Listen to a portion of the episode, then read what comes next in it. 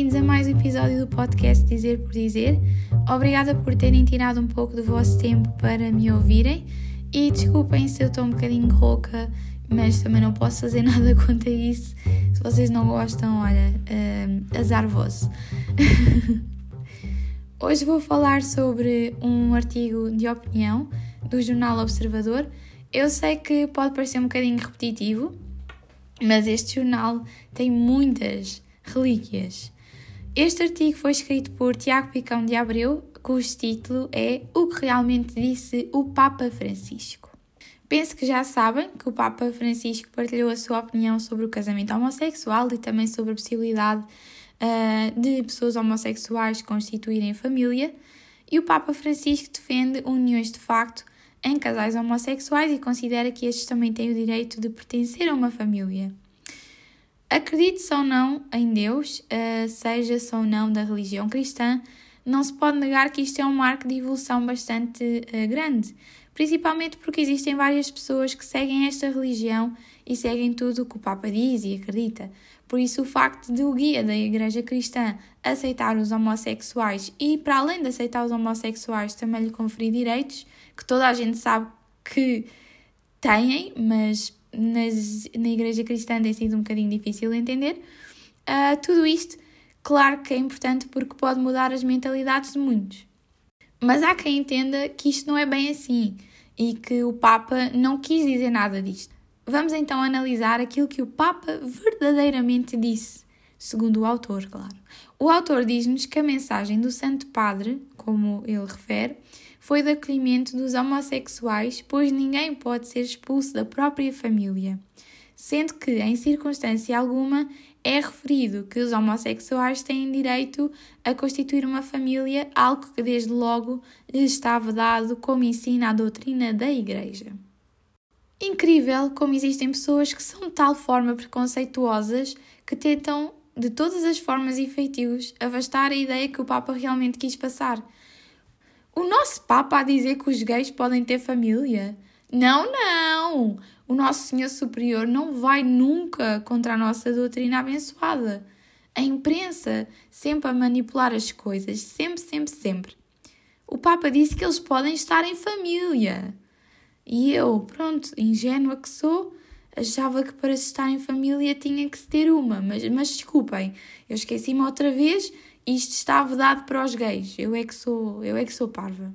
Incrível é também o senhor autor não acreditar mesmo que o Papa disse isto, porque está sempre a dizer que isto foi corte e costura e é tudo edição. É engraçado que ele não se conforma com o facto de o Papa ser bem mais avançado do que ele. O autor também refere que a Igreja ensina que o matrimónio não é uma união qualquer entre pessoas, quaisquer, é uma instituição em que se realiza a comunhão de homem e mulher através do exercício da faculdade sexual e aos quais é conferida uma participação especial na obra criadora de Deus. Se numa união homossexual se verifica precisamente o contrário, não se pode em circunstância alguma equipará-la com o plano de Deus sobre o matrimónio e a família. Este senhor deve ser daqueles que leva a Bíblia à letra, leva tudo no sentido literal, e é por isso que as religiões têm tanta má reputação, é por senhores destes. Ele deve achar que as mulheres servem para fazer filhos, sendo que não devem ser utilizados métodos contraceptivos. E nós nem vamos falar sobre a possibilidade do aborto que a veia salta-lhe. Meu Deus, este senhor tem de sair do quadrado dele. Ele deve ser daqueles que acha que a palavra casal significa apenas homem e mulher, não podendo ser utilizado para um casal homossexual. Mas ao longo que a história avança, os conceitos também evoluem. Para mim, um casal são duas pessoas que se amam e que pretendem ficar juntas independentemente do sexo. Eu não tenho nada contra a religião, mas tenho contra aquilo que algumas pessoas fazem dela. Matrimónio é a união de duas almas, certo? Independentemente se essas almas são dois homens, duas mulheres, um homem e uma mulher. Não importa. Vamos mesmo ficar adstritos ao pensamento de quem escreveu a Bíblia há milhares de anos atrás? Se a Igreja continuar assim, não vai evoluir e os valores passados aos filhos dos crentes, que pensam da mesma forma que o autor, vão estar completamente errados comparando com os valores que nos regem na atualidade. Mas continuando. Ouçam só esta frase. Naturalmente, não se pode concluir que todos os homossexuais sejam pessoas pessoalmente responsáveis por essa condição e, como tal, a Igreja Católica rejeita liminarmente qualquer atitude de injusta discriminação para com eles. Vêm, vêm, falam tão mal, mas a igreja é fofinha, a igreja é fofinha, não quer discriminar aqueles que não puderam afastar e não escolheram esta condição, porque isto é uma condição. Parece que está a falar de uma doença.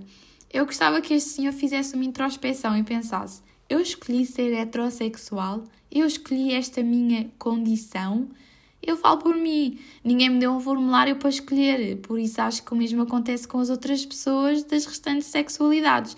Mas isso sou eu a pensar. Se calhar o meu formulário é que ainda não chegou, não sei. Só sei que isto é intragável.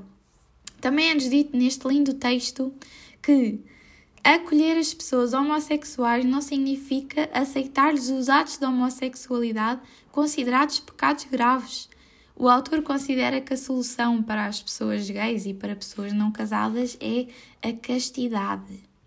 Amar alguém é pecado. Esta é que eu não sabia. Não percebo porque é que há tanta gente que condena tanto o amor e depois não condena os padres que abusam as crianças.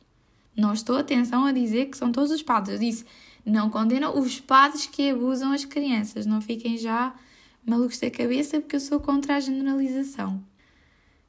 Algumas pessoas da igreja continuam a discriminar quem ama e a encobrir quem faz tudo menos amar quem é o mais fragilizado. E mesmo assim, essas mesmas pessoas continuam a ser apoiadas. Mas isto também vai começar a ser o prato do dia, não é? Com as extremas a aproximarem-se. Mas, enfim. O autor termina dizendo que a Igreja Católica não pode mudar a sua posição sobre a homossexualidade porque sabe que ela está vinculada à autoridade da Sagrada Escritura e da tradição. Esta frase é uma grande forma de terminar, porque faz um resumo de tudo aquilo que o autor quer: continuar preso aos valores e princípios arcaicos que até tinham desculpa há anos atrás, não é? Podemos considerar que tinham desculpa há anos atrás, mas hoje em dia é só triste que alguém pense assim. Ainda se questionam se deve haver ou não a disciplina da cidadania? Com pais com este tipo de pensamento acham que não? Bom, enfim, eu quero acabar este podcast dizendo que toda a gente tem o direito de amar quem quiser, independentemente do sexo. Nós não escolhemos quem amamos, também nós escolhemos por quem nos sentimos atraídos. Por isso, há que amar que este mundo está cheio de ódio. Bom, assim foi mais um episódio do Dizer por Dizer. Espero que tenham gostado e espero que ouçam o próximo episódio na próxima quinta-feira. Uh, obrigada por me terem ouvido e até à próxima!